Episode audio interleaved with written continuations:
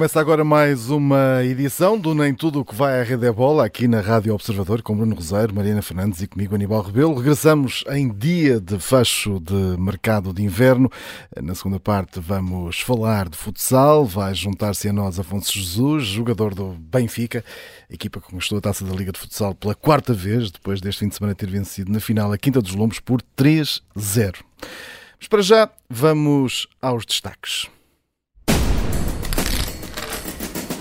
E começamos com a figura eh, da semana. Vai para eh, Novak Djokovic, chorou eh, no fim, depois da conquista do Open da Austrália, uma vitória que o coloca agora no topo do, do ranking da ATP. É o regresso, em grande.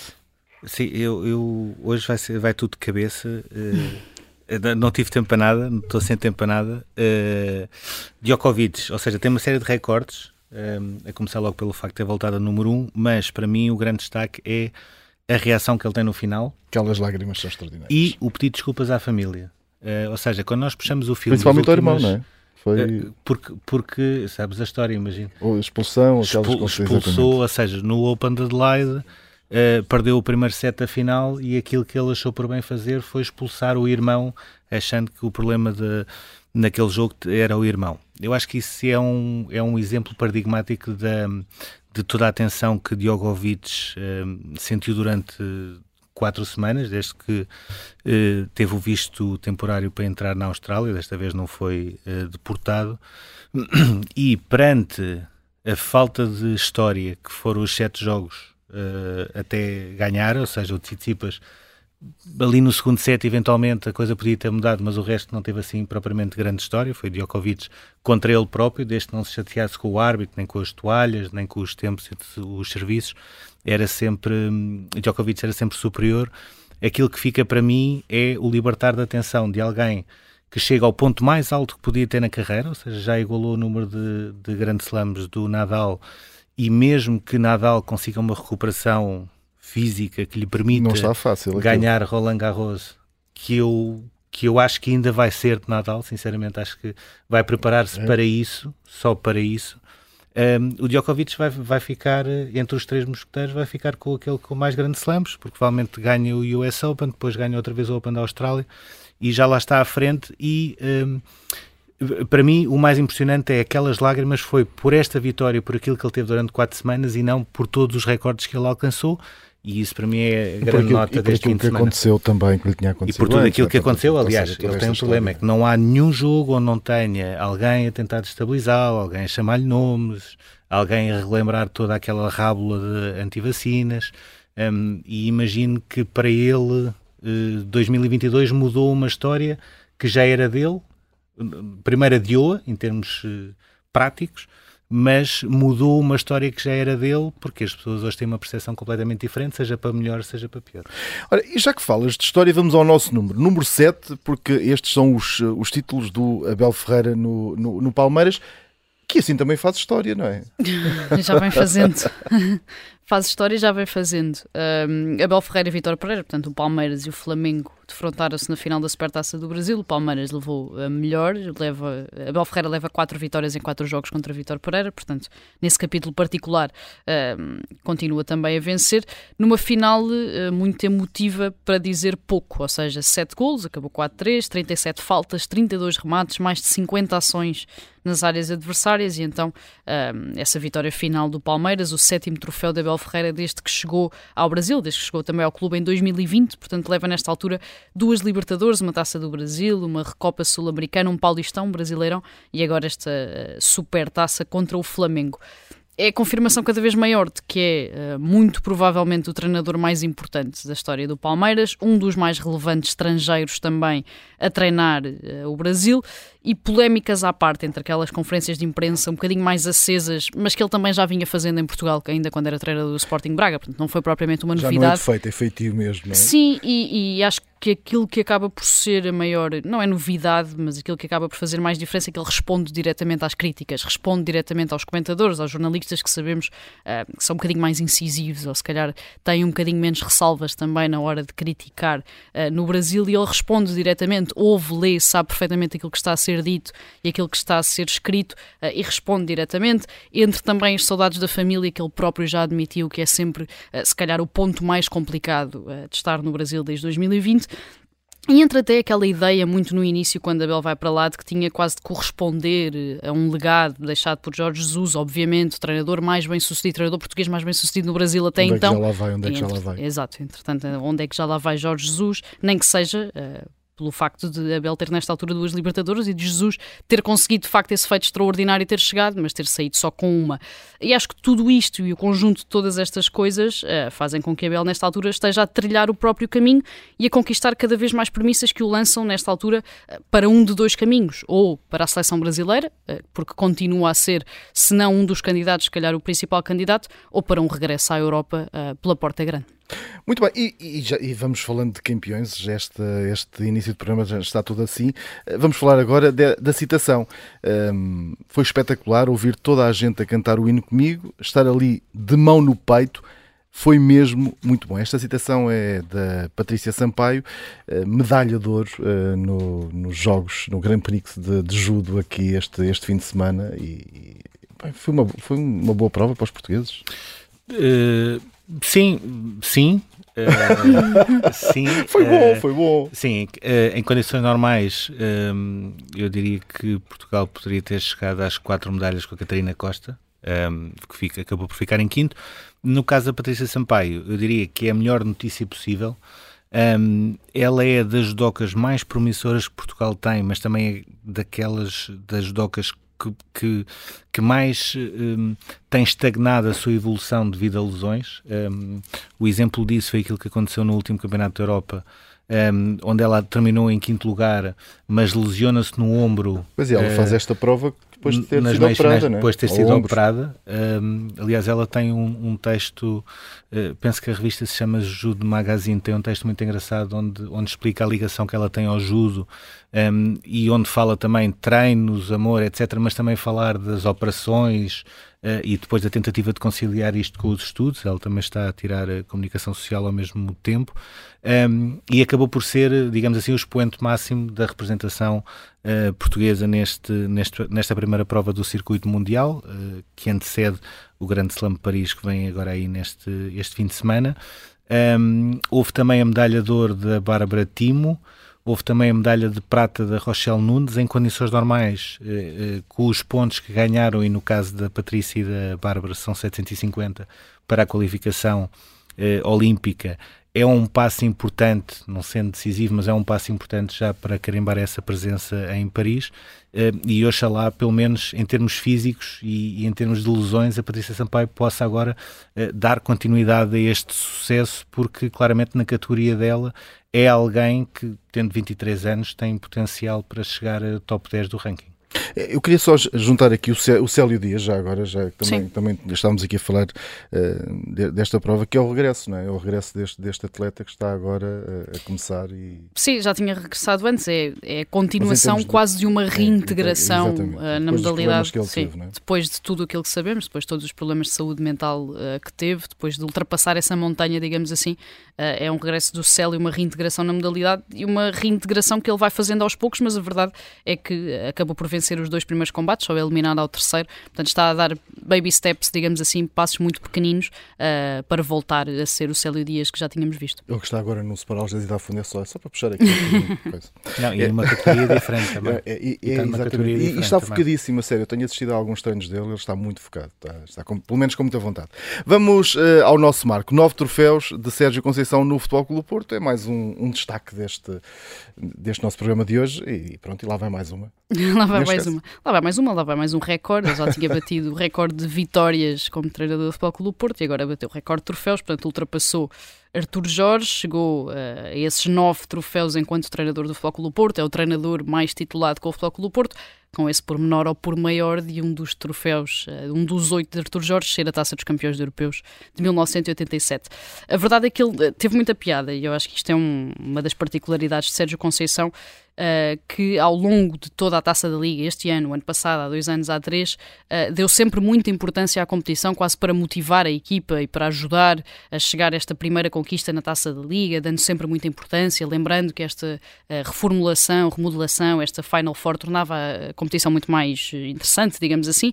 E depois, quando a ganhou, chega à flash interview e diz: Sim, estou contente, foi mais um troféu. Ou seja, de repente parece que esvaziou toda. É? Sim um bocado ou muito, eh, esvaziando completamente quase toda, todo o feito, digamos assim. Uh, portanto, é uma particularidade de Sérgio Conceição de criar esse hype, criar essa motivação nos jogadores para de facto chegar lá e quando chega lá, se calhar afinal não foi assim tão importante porque é só uma taça da Liga e é uma taça de Portugal e um campeonato para, para conquistar.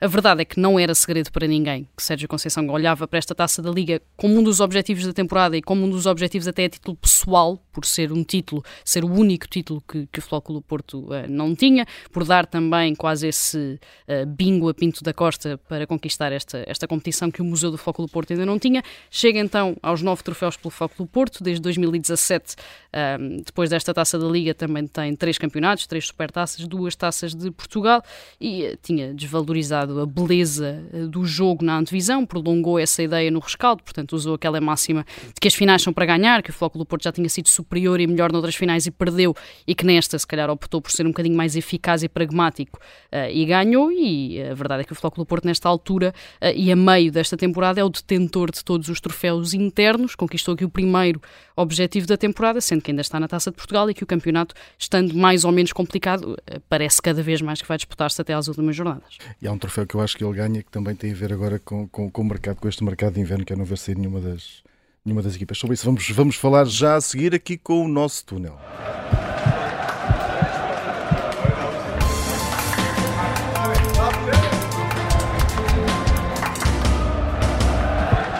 Nesta aqui é a pergunta à espera de resposta. Eh, queremos saber como é que vai acabar o mercado. Eu acredito, honestamente, que os adeptos do Benfica são aqueles que estão mais interessados em saber como é que vai acabar.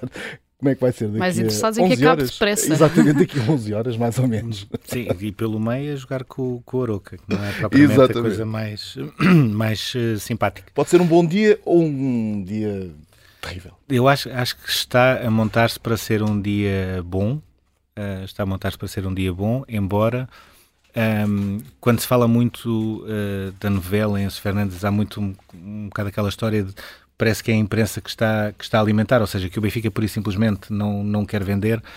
Um, ehm, e eu atento a dois pormenores. Um, uh, Rui Costa ontem, um, ontem à noite, não foi ao aniversário de, uh, um aniversário e uma, uma festa que tinha previsto exatamente uh, pela possível transferência do Enzo e ao mesmo tempo ele não está entre os convocados para o Oroco, ou seja, se fosse um, linear que não iria sair, nem Rui Costa deixava de cancelar compromissos, nem Enzo Fernandes deixava de estar na, na lista de convocados de, de Roger Schmidt. Um, nesta altura, as partes continuam a discutir e o entrave continua a ser o mesmo, ou seja, o Benfica quer os 120 milhões uh, a pronto, sejam eles uh, cash, dinheiro, sejam eles através de factoring, como aconteceu uh, com o João Félix, custou mais 7 milhões exatamente por essa, por essa operação financeira que permite antecipar receitas um, e que o Benfica não teve custos. Uh, o Chelsea continua a querer pagar em prestações havia aqui uma, uma possibilidade que era o Conor Gallagher um, tem vários clubes da Premier League interessados, uh, mas todos eles no empréstimo, ou seja, o Chelsea admite a cedência dele, mas em definitivo. Um, se o Gallagher e o Jorginho saíssem, já daria um, um potencial uh, montante de 65 milhões de euros que poderia acelerar esse processo. Não havendo novidades em relação a isso, uh, eu diria que começa a ser complicado o Enzo sair, Uh, sendo que a partir do momento em que o Enzo não saia, uh, o Benfica é win-win. Ou seja, fica com um jogador que é, que, na minha ótica, é o jogador mais importante da sua equipa, não só em termos de campeonato, mas também em termos de Liga dos Campeões. E confirmando o Benfica o favoritismo teórico que eu acho que tem em relação ao Clube Rouge, entra nos quartos não sabendo quem, se, quem será o próximo adversário tem possibilidade de pagar, digamos assim, um prémio de, de quase de recompensa de, uh, a Enzo Fernandes por ter ficado, um prémio de fidelidade, vá, digamos assim, uh, para limpar por completo a cabeça dele Um, e de recordar que o Enzo era um jogador que podia ter só chegado em outubro ou em novembro, caso o River Plate fosse à final da, da Libertadores. Um, e consegue ter alguma margem para negociar dentro da janela deste exercício, que é até dia 30 de junho, com um clube que até seja melhor para ele que não o Chelsea, que me parece que é um bocadinho uh, um manicômio à solta nesta altura na Premier League. Um, e que em termos esportivos poderia não ser uma, a melhor opção, tendo em conta que Liverpool e Real Madrid também andam à procura E há plano B, imaginando agora que tudo isso ah, é muito Ah, mas não é o Renato Sanches. não é, não, não é não, o Renato não. Sanches. O Renato Sanches nesta altura já é um, é um jogador demasiado caro, embora no Benfica, como é óbvio, fosse o regresso do Renato Sanches fosse visto uh, de uma maneira especial. Há outros alvos sul-americanos já identificados, que o Benfica já tinha ainda antes de aparecer o Chelsea um, e o Enzo Fernandes, até pelo resultado bom que esta opção no mercado sul-americano trouxe. Ainda assim, se o Enzo sair, não parece que exista tempo para, para vir um outro jogador. E João Mário, muito provavelmente, teria de ser adaptado mais vezes à posição 8, coisa que chegou a fazer no Sporting Jorge Jesus várias vezes também. E já que falas em Sporting, vamos o Sporting já fazer um bom negócio com a saída do Porro. Sim, um bom negócio em termos eh, financeiros, em termos obviamente. Financeiros, em, dinheiro, sim, né? se olharmos para o lado desportivo uh, da coisa difícil. e olhando o para Rubén a minha... acabou de dizer também. Sim, né? olhando sim. também para a minha modesta opinião, acho que o Sporting perde o jogador nesta altura mais importante da equipa, aquele que desequilibrava, que era um bocadinho mais uh, autossuficiente, digamos assim, ou seja, uh, acho que era o jogador que menos dependia do momento da equipa para o momento próprio dele. Uh, não sei se me faço entender, ou seja, acho que o Porro não precisava propriamente que a equipa estivesse a jogar bem para que ele, jogasse, jogasse, bem. bem e é complicado encontrar um jogador assim. Um, Por e acho tiveram que cá buscar logo e bateram logo a cláusula e está feito. E não é? Mais ou menos. Mais ou menos. Coisa ainda, ainda assim. borregou ali um queres bocadinho. conversar sobre isso? Não, não, não foi bem assim, ou seja, durou, durou. 5 mais 42,5 não é a mesma coisa do 45 a pronto ou, 40, ou 48 com factoring pelo meio. É, é, só isso. Agora, o Porro não sai pela cláusula de rescisão. Isso aí, em termos factuais, não sai. é assim, não sai.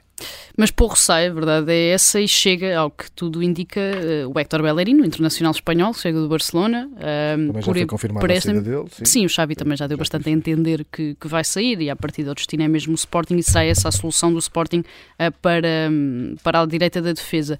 É um jogador com muita experiência, com muitos anos de Premier League, foi capitão do Arsenal, não tinha claramente espaço no Barcelona desde que voltou, porque a verdade é que ele era a formação do Barcelona, fez uma temporada muito boa o ano passado, uh, emprestado ao Betis. Aliás, ele pretendia e queria ficar no Betis, mas acabou por voltar uh, ao Barcelona, onde já sabia que não tinha espaço para jogar, ou pelo menos para ser uh, opção de forma recorrente. É um jogador bastante experiente, que tem 27 anos, creio eu, portanto, que também aporta alguma experiência à equipa do Sporting e que tem a velocidade como seu maior atributo, mas que lá está para mim, em comparação com o outro, e uh, tendo o Bellerin como um jogador, obviamente, de, de, de, de primeira né? linha uh, do futebol europeu, nem que seja por estar no Barcelona, acho que a grande diferença entre um e outro é essa, é que Porro não precisava de uma equipa inteira a jogar bem para ele também jogar bem e o Bellerin se calhar precisa de um bocadinho mais de força ou de um bocadinho mais de um momento uh, mais positivo do que este que o Sporting vive para dar nas vistas. Ora, antes de irmos ali ao, ao Sporting de Braga, só darmos um toque aqui ao Futebol Clube Porto. O... Não há.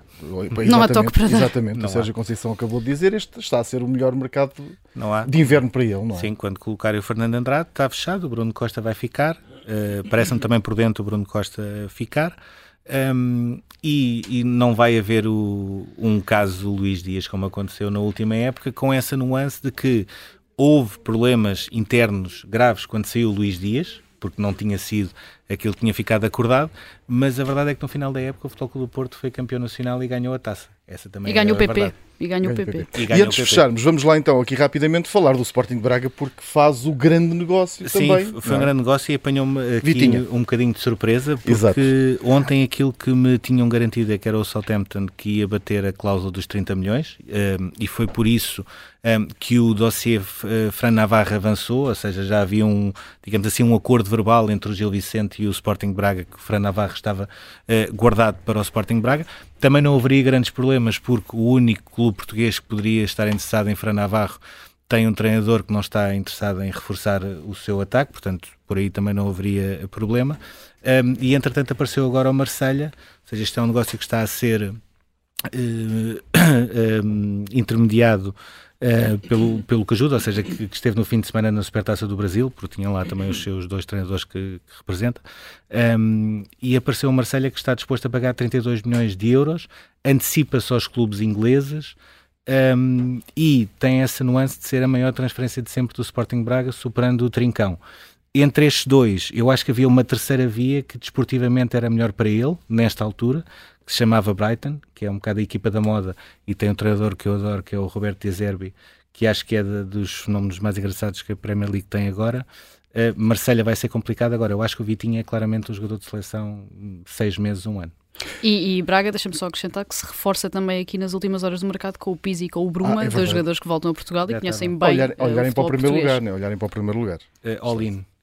e depois podemos falar para a semana com um treinador que Uh, hoje uh, toda a gente elogia muito, mas, mas andou ali com algumas dificuldades. Andou, teve sim, ali sim. uma semana, teve ali uma semana que foi que teve uma semana que foi complicado, mas a coisa lá ficou. Mariana Bruno, nesta próxima meia hora, mais coisa menos coisa, vamos estar focados nas jogadas mais rápidas do futsal. Já aqui temos o Afonso Jesus. Uh, antes de mais, obrigado por esta disponibilidade em estás aqui connosco. Uh, vocês venceram a Quinta dos Lombos por 3-0, uma, uma vitória que vos coloca e vos tira uh, esse jejum comprido que foi uh, o, não, o não vencerem uma, uma taça da Liga desde, desde 2020. O que é que isto significa para vocês? Como é que foi? A festa no final, junto ali com, com os adeptos? Antes de mais, obrigado pelo convite. É, é uma honra grande estar aqui. Um, foi um título muito importante para nós, para o clube, porque o Benfica vive de títulos e nós sabemos isso muito bem. E ultimamente tem, tem sido bastante complicado para nós. Uh, não o facto de não ganharmos, mas sentimos que, que não temos conseguido alcançar os objetivos que, que nos propomos no início da época. Eu acho que este título nos veio tirar, eh, tirar muito daquilo que é a pressão, daquilo que nós fazemos diariamente, porque nós trabalhamos efetivamente muito e damos o nosso máximo em todos os troféus e a verdade é que não temos conseguido alcançar esses mesmos troféus. E eu acho que isto foi, foi bastante importante para aquilo que, que resta desta época. Temos ainda três títulos em disputa: a Taça de Portugal, a Champions e o Campeonato. E isto pode ser o início, o, o virar da página, como nós lhe chamamos. O, foi, foi diferente ser contra a Quinta dos Lumes. Ou seja, a Quinta dos Lumes é uma equipa. Uh, Jorge Monteiro, eu penso que chegaram a trabalhar na formação do Sporting ainda um, é, é, uma equipa que, que, já provou que é um bocadinho melhor ou pior, ou seja, já foi goleado, por exemplo, pelo Benfica, já conseguiu criar muitas dificuldades também, uh, Sporting e Benfica, mas perguntava se foi diferente por ser pela Quinta dos Lombos e se já tinham preparado um bocadinho mais um jogo com o Sporting, que era aquilo que toda a gente estava à espera. Nós encaramos a taça da Liga, a meu ver, de uma maneira muito correta. Uh, Preocupámos-nos quase única e exclusivamente connosco que era o que interessava, era saber se nós estávamos efetivamente preparados para ganhar, sabendo que para, para acontecer tínhamos que ganhar os três jogos, independentemente contra quem fosse. Obviamente que o mais expectável seria uh, jogarmos a final contra o Sporting, e são duas equipas que se conhecem muito bem, ou seja, o scouting à partida será muito idêntico àquilo que se tem vindo a fazer. Sendo a quinta dos longos, não, não desrespeitámos por uma única vez o, o adversário. Eu acho que isso foi o ponto-chave para, para alcançar a taça da Liga e, e da maneira que alcançamos. Este, estes três anos de jejum trouxeram aqui várias desilusões, tanto no campeonato, mesmo na Liga dos Campeões, nas restantes competições internas, ou seja, a vitória acaba por ser quase o fim de uma nuvem negra que pairava aqui um bocadinho. Eh, essa ideia de que tudo voltou a ser possível, ou seja, de que num momento decisivo conseguiram ganhar, eh, pode ser um ponto de partida para, não só para este ano, mas para os próximos anos? Sim, eu acredito, acredito muito nisso. Eu já disse e volto a dizer, o, o projeto que o Benfica está, está a fazer no futsal não é, não é desta taça da Liga, não é deste ano, é um projeto que tem vindo a crescer e muito com, com a aposta no, no jogador português, com a aposta nos jogadores jovens e, e, eu acho que vamos escolher os frutos mais à frente. Esperemos que efetivamente esta taça da Liga seja a virada, seja o virar de uma página, aquilo que, que nós pretendíamos há muito tempo, que é começar a ganhar, porque muito poucas pessoas sabem a frustração que, que foi para nós jogadores estes últimos anos uh, ver o nosso trabalho não ser recompensado. Porque é, é, muito duro para um jogador estar. Eh, eu, tô, eu faço parte de, do Benfica já há 7, 8 anos e é muito duro estar 3 anos sem levantar um troféu quando nós trabalhamos todos os dias como, como os outros jogadores. Mas neste momento o, o nosso único foco é olhar para esta taça liga como o início de algo que, como eu disse, não está a ser feito a partir de agora, já está a ser feito há bastante tempo e que nós acreditamos muito. O Benfica ganha em Gondomar com, com pavilhão cheio, que já era expectável, com o Rui Costa também nas bancadas um, com muita gente a celebrar depois o título, inclusivamente cá em Lisboa, exatamente por esse interregno de 3 anos de junho. Pergunto se receberam alguma mensagem um bocadinho mais eh, marcante ou especial uh, neste, neste período um, e por ser um troféu que já estavam há tanto tempo à procura, até pelo investimento que tem sido feito sempre na equipa. As mensagens foram muito positivas. Os adeptos, mesmo com esta fase difícil que o futsal do Benfica passou, os adeptos nunca deixaram-nos apoiar tivemos pavilhões sempre recheados de benfiquistas por todo, por todo o país, sempre. Onde nós vamos jogar o Benfica, efetivamente, mete muita gente. E, e, as mensagens são sempre muito positivas, mesmo quando nós perdemos, obviamente que sabemos a responsabilidade que temos e sabemos que, que deixamos nem, Nunca gente... se sentiram, por exemplo, pressionados por, por ver tantas vezes um rival ganhar? Não, sentimos. É, é mentira quem disser que não, sentimos. Sentimos a pressão de qualquer jogo e, e neste caso, quando o jogo é um derby, quando as finais são contra o Sporting, sente-se mais ainda, porque sabemos a responsabilidade que, que nós temos, sabemos o clube que representamos, sabemos quais as ambições do Benfica e, portanto, essa pressão existe efetivamente. Agora, neste momento, as mensagens são muito positivas, a equipa está bastante confiante também, o, o presidente está com a equipa, os jogadores estão com, com a equipa técnica e com, e com o presidente também, e eu sinto que que é um momento muito, muito importante para nós, porque a época, como eu disse, ainda tem três títulos e, e pode ser efetivamente um, um marco da, da mudança. O, Afonso faz parte daquela geração portuguesa ainda muito jovem que já ganhou praticamente tudo com a seleção nacional. Com uh, um palmarés tão alargado e com apenas 25 anos, nesta altura, olhando para aquilo que é a sua carreira, é a Liga dos Campeões que está no, no horizonte ou é ser campeão nacional com o Benfica antes de tudo? Eu eu quero muito ganhar a, Champions pelo Benfica, muito. Tenho a ambição de fazer uma carreira no Benfica e, e dar ao Benfica os títulos que o Benfica merece e, e, mais até do que marcar a diferença pelo jogador, marcar a diferença pela pessoa, que as pessoas se lembrem de que, que o Afonso Jesus jogou no, no futsal do Benfica. Eu acho que, que esse é o meu grande objetivo a nível de carreira. Mas sem dúvida que, que a Champions é, seria um, um título muito, muito bom de, de se ganhar no Benfica. O, olhando para, para aquilo que será a Final Four, também não vai ser eh, propriamente agora, mas uh, há, há, aqui algo à partida novo, que é não há Barcelona, portanto há o Palma Futsal, há esta surpresa nova que apareceu, um, ehm, que é o Anderlecht, curiosamente o João Matos quando cá esteve também já tinha falado, atenção que vai haver uma equipa que vai aparecer, e depois Sporting e Benfica. Perguntava, dentro dessa ambição de ganhar, um, ehm, era, era melhor ou mais bonito ganhar com um derby numa meia-final e depois de uma final, ou haver uma final 100% portuguesa, coisa que nunca houve na Liga dos Campeões? Eu, eu partilho da opinião que para o futsal português o mais importante e o melhor seria uma final Benfica Sporting, sem dúvida nenhuma. E nós, nós Benfica, se ganhássemos uma final europeia jogando contra o Sporting na final, não vamos mentir, tem outro, tem outro gosto, é, é diferente. Mas pensando a nível do panorama nacional, daquilo que, é, daquilo que o nosso futsal tem, tem dado ao país e tem crescido, uh, eu sinto que, que, era muito importante, afinal, ser um Benfica Sporting. Uh, fez grande parte da formação uh, no Sporting, com mesmo a equipa principal em 2015-2016. Porquê a escolha, a opção, na altura ainda com 17, 18 anos, de ir para o Benfica? Eu tive sempre desde muito cedo vincado na minha cabeça que eu queria jogar no Benfica. Eu sou benfiquista, sou adepto do Benfica e foi sempre um sonho. Hoje é um sonho tornado realidade, ainda não é o, efetivamente o sonho que eu quero mesmo, porque eu, o que eu quero mesmo é, é, ganhar no Benfica, é, como eu disse, deixar a minha marca no Benfica, mas uh, nunca tive dúvida nenhuma que era no Benfica que eu queria jogar. O, Afonso acompanha também uma série de, de, modalidades, ou seja, tudo o que é Benfica, vai também fazendo alguns comentários no futebol, noutras modalidades, como fez no hockey. Pergunto, um, aquilo que faz é o, é o adepto Afonso uh, do Benfica que está a comentar algo ou uh, preocupa-lhe também algumas das coisas que vai vendo no desporto português, nomeadamente o caso do hockey patins, por exemplo? É, eu acho que vai um bocadinho da minha imaturidade às vezes, porque efetivamente me expus algumas vezes que não devia com alguns comentários, com, com alguma maneira de estar nas redes sociais que hoje sabemos que, é, que são, são muitas vezes usadas da maneira errada e, e podem nos prejudicar muito. E nesse sentido acho que vai fruto da minha imaturidade ainda uh, alguns comentários que eu fui fazendo.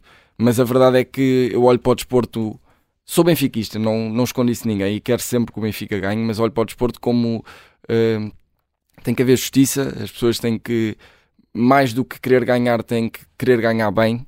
E eu acredito e sou desta opinião que não vale tudo para ganhar. E às vezes, lá está, como eu disse, fruto um bocadinho da minha imaturidade, deixo-me levar pelo aquilo que, que vejo e, e acabo por escrever coisas que não, que não devia, por muito que às vezes seja a minha opinião. Como eu disse, há coisas que não, que não se escrevem, há mensagens que não se partilham, porque as redes sociais hoje são usadas muitas vezes de maneira errada e, e as pessoas usam as coisas muitas vezes contra nós e isso pode me prejudicar mais tarde ou mais cedo e felizmente não prejudicou até ao momento.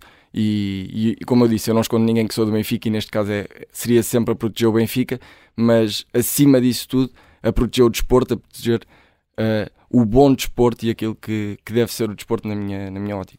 Acha que é, é, é exatamente por as próprias pessoas do Sporting também saberem desse benfiquismo um, ehm, que não há propriamente uma, uma relação tão antagónica, por exemplo, quando vai ao João Rocha. É quando nós olhamos para os derbys, alguns jogadores do Benfica já, digamos assim, quase referenciados, mas o Afonso não é propriamente uh, nenhum deles, ou seja, é, é, alguém que, que respeita, que fez a formação no Sporting e que hoje joga no Benfica. Um, ehm, é essa uh, honestidade, digamos assim, um, que faz com que as pessoas olhem para o Afonso apenas como um rival uh, e não como alguém que trocou o Sporting pelo Benfica? Eu, eu acredito nessa maneira, nessa maneira de estar, porque todos temos as nossas preferências, os nossos gostos, eu não os escondo ninguém, como eu disse, e acima de tudo sou sincero e respeito toda a gente. Respeito o clube que, que me formou, neste caso onde eu iniciei, que foi o Sporting, respeito os trabalhadores do Sporting, respeito os jogadores do Sporting e dentro daqueles 40 minutos que nós estamos em são campo, amigos até, muitos. Muitas vocês... vezes somos amigos cá fora, as pessoas não têm noção disso, mas nós somos, muitas vezes convivemos cá fora. E o importante é respeitarmos aqueles 40 minutos. Não faltarmos ao respeito a ninguém, não faltarmos ao respeito a quem está nas bancadas a ver, porque aquilo não, não deixa de ser um jogo de futsal, mas também não deixa de ser uma festa para quem vai ver, porque há crianças a ver, há pais que levam as crianças a ver, e o que nós queremos é os pavilhões cheios. E os pavilhões só estão cheios se nós tivermos esta, esta maneira de estar, se cumprimos com, com o nosso dever, que é, que é jogar mas sempre dentro daquilo que é que são os limites do razoável, o respeito pelo outro, o respeito pelas, pelos dois grandes clubes que, que, que, estão em campo neste caso. Pegando nessa questão precisamente do respeito e da rivalidade hoje em dia que existe no futsal, que acho que em paralelo, se calhar só se assemelha em termos de modalidades, e obviamente estamos sempre a falar de Benfica Sporting, mas com aquela que existe no, no futebol, ou que se vê pelo menos nos estádios de futebol. Um, a verdade é que depois chegamos à seleção nacional e temos os melhores jogadores portugueses do Benfica e os melhores jogadores portugueses do Sporting a lutar pelos mesmos objetivos, e hoje em dia internacionalmente com um sucesso que não tem qualquer paralelo uh, em relação a outra modalidade. Uh, como é que isso acontece no momento em que vocês chegam à seleção nacional? Ou seja, mudam mesmo a mentalidade, mudam mesmo o chip e sabem que estão ali desta vez uh, ao lado daquele que normalmente está do outro lado do campo? Eu acho que só foi possível e acho que é importante frisar que também não é um projeto que apareceu o ano passado quando se ganhou, não, é um, projeto já, que já tem muitos anos e é um projeto que é feito desde as camadas jovens. E os 14 que são escolhidos, neste caso pela equipa técnica do Mr. Jorge Brás, são 14 pessoas que sabem efetivamente que no dia que a convocatória surge, eh, a mentalidade é aquela, mas aquela mentalidade não aparece, lá está, para esse estágio, aparece no nosso dia a dia, aparece no, no dia em que eu jogo um derby contra o Sporting, no dia que eu vou ao Zemei jogar, essa mentalidade, essa forma de estar no desporto e de, e de estar no dia a dia, não só no futsal, mas na nossa vida, fez com que se criasse um grupo de 14 jogadores incrível, muito para além daquilo que é, que é o jogo jogado e aqueles 40 minutos que as pessoas veem e que tornou possível nós, nós vencermos as competições que vencemos. Olhando para o percurso da seleção, eh, dois campeonatos da Europa, pelo meio um campeonato do mundo, aquela nova competição também finalíssima, inter, finalíssima pronto, é intercontinental, eu acho que vale mais a pena, as pessoas percebem melhor, mas Portugal criou aqui uma hegemonia e com uma curiosidade que é cada vez um, os 14 dos Jorge Brás são mais novos, ou seja, Afonso, a A Passó, a Silvestre, ou seja, há uma série de jogadores novos que estão a aparecer. Pergunto, um, isso é a garantia de que Portugal, um, mesmo que não ganhe, vai estar sempre em todas as decisões uh, em qualquer competição internacional? Eu acredito muito nisso, acredito muito que sim, porque porque foi como eu disse, nós não chegamos à seleção lá por acaso, temos um, muitas vezes começamos no sub-17, no sub-16, conhecemos a equipa técnica, conhecemos a maneira de estar na seleção, os hábitos, as rotinas, os treinos, uh, muitas vezes até a hora de, de, descanso, as refeições e tudo isso que nos vão dando a conhecer nas outras camadas jovens, faz-nos chegar à seleção já com, com um nível de responsabilidade e a saber aquilo que nós temos que fazer quando chegamos àquele espaço muito grande e faz com que seja possível alcançar estes títulos. Não vamos ganhar sempre, isso é certo, não vamos ganhar sempre e podemos ter efetivamente e vamos ter grandes seleções porque as camadas jovens que estão a aparecer neste momento são inacreditáveis e, e não, há, não haveria ninguém melhor do que o comissário Jorge Brás para, para as comandar. Não vamos ganhar sempre, mas eu acredito muito que vamos estar eh, nos momentos de decisão muitas vezes. É fácil parar o Zico nos treinos?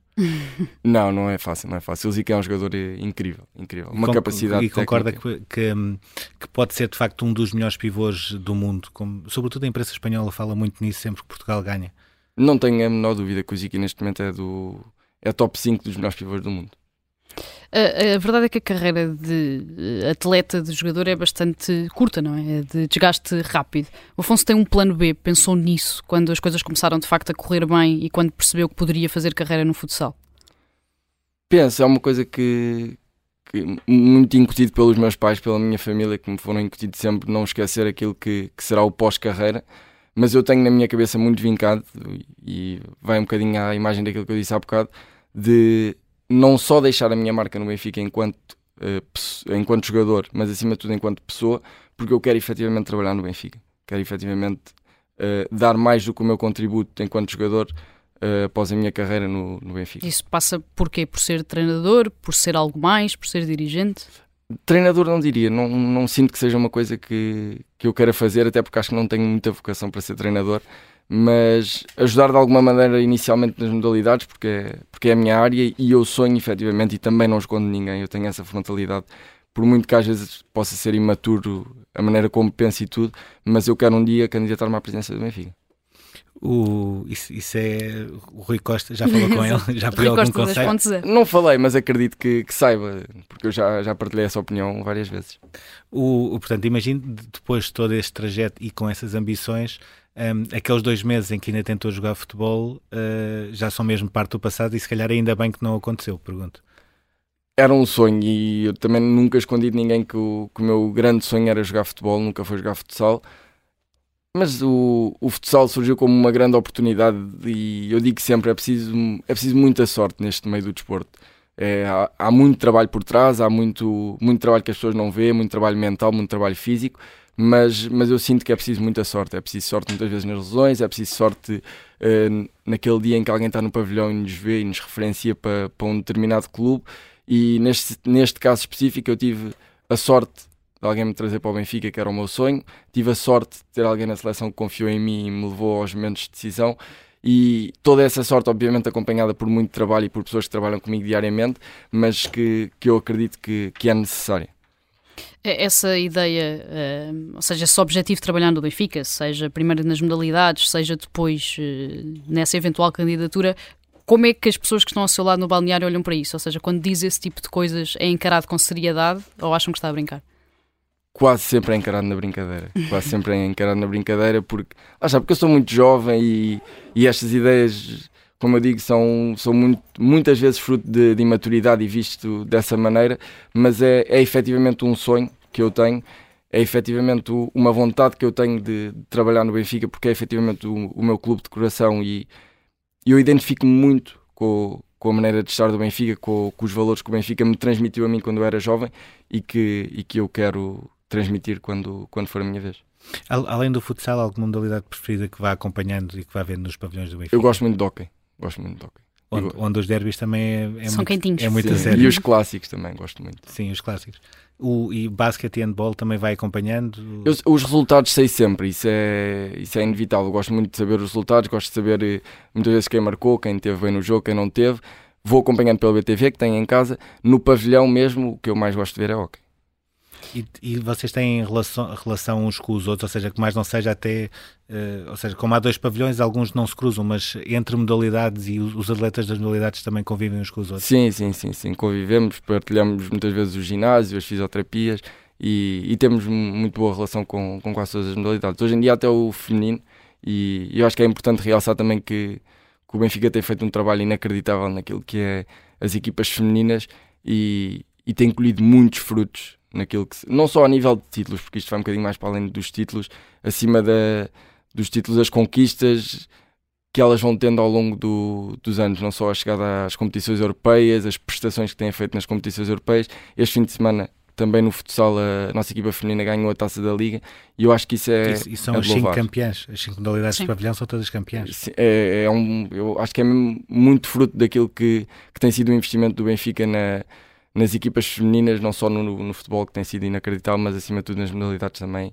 e acho que é de louvar. Essa, essa preocupação, digamos assim, com as outras modalidades um, é um bocadinho a forma como olha para o desporto, ou seja, hoje em dia um adepto tem de ser mais do que um adepto de futebol e tem de ser um adepto do clube em si, de todas as modalidades que ele inclui. Eu acredito muito nisso. Eu, eu tenho Red Pass, vejo os jogos do futebol todos, mas eu acredito muito que para um clube crescer e para um clube ser efetivamente muito grande como é o Benfica, tem que efetivamente olhar para, para as modalidades também. Muito bem, e o tempo, eh, poderíamos continuar aqui a conversar, uhum. perceber Era um bocadinho também como é que é o dia a dia, mas uh, Afonso Jesus, não temos mais tempo, estamos aqui já em cima do, do nosso. Uh, obrigado por teres vindo, uh, Muito por teres partilhado também connosco esse, essa vontade de, de, continuar nas modalidades do, do Benfica. Podes perguntar também se o Enzo vai ficar ou não. Que é, também é que nós vamos fazer. Era isso que é eu ia perguntar. Agora que perguntar. Adorava saber. sabes, mas se tiveres alguma informação aí depois, podes mandar-nos um SMS para, nós, para nós irmos acompanhando. Só espero que fique. obrigado, Afonso Jesus. Temos de terminar agora este Nem Tudo que vai a rede é bola. Daqui a pouco pode ser ouvido em podcast em observador.pt.